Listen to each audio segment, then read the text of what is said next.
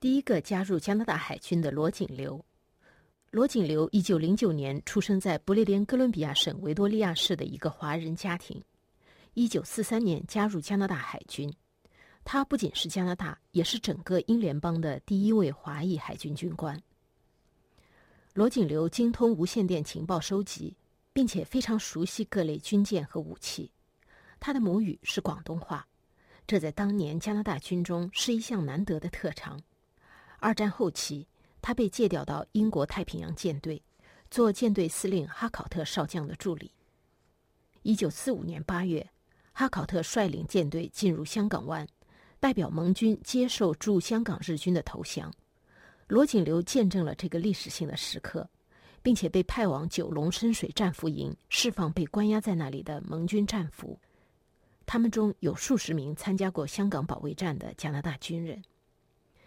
一九四九年，解放军进驻上海后，罗锦流被加拿大政府派去帮助加拿大侨民撤离。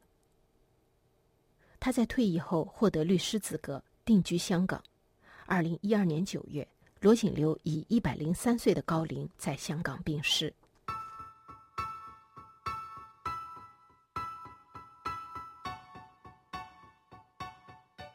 第一个华人议员郑天华。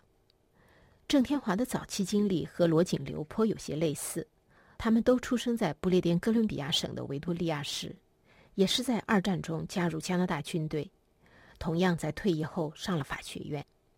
战后，罗锦流选择在香港发展，而郑天华回到加拿大，后来成就斐然，一生中创下不止一个华裔第一。一九四二年新加坡沦陷后，盟军急需懂汉语的情报人员。加拿大政府原本拒绝华人参战，现在不得不急忙征召志愿者。一九四四年，郑天华被空投到马来西亚，参加一个代号为“遗忘”的秘密军事行动。二战结束后，郑天华用退役军人教育基金进入不列颠哥伦比亚大学法学院就读。他是第一个享受这项基金的华裔老兵，数年后也是第一个在不列颠哥伦比亚省上诉法庭出庭的华裔律师。郑天华在一个排斥华裔的时代长大，小时候甚至没有正式的公民身份。他为华人争取平等权利的努力，早在他进入政坛之前就已经开始。他在战后联合华裔退伍军人请愿，要求加拿大政府给予华人同等的公民权利，并废除排华法案。这项法案在一九四七年被废除，和郑天华等华裔军人战场浴血。及战后的奔走是分不开的。一九五七年，郑天华作为进步保守党在温哥华中区的候选人，在联邦大选中获胜。当时有很多华人持伪造的出生证经香港移民加拿大，俗称“纸生仔”。郑天华在议会提出大赦法案，并力促其通过。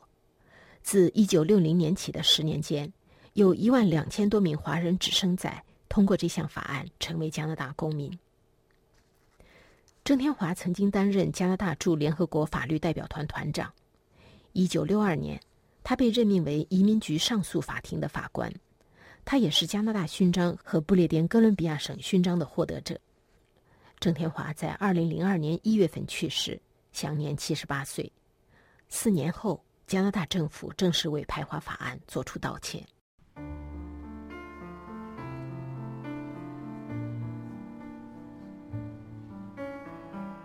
五月份在加拿大被定为亚洲文化月，首先要感谢立德会，是他二零一一年在参议院提出这项法案。次年，加拿大政府正式把五月份定为亚洲文化月。立德会一九四一年出生于香港的历史家族，他先后毕业于麦吉尔大学和多伦多大学，主修历史。在进入参议院以前，他是以自创的服装名牌闻名的。几十年来，他多次转换身份：豪门闺秀、全职母亲、企业家、时装设计师、作家、参议员等等。立德会去年从参议院提前退休，当时接受本台采访，他表示希望多留点时间给自己的家人，但是他似乎没有完全变成家庭主妇。上个月，他的新作《通向应许之地》出版了，这本书讲述的是华人女性移民加拿大的历史。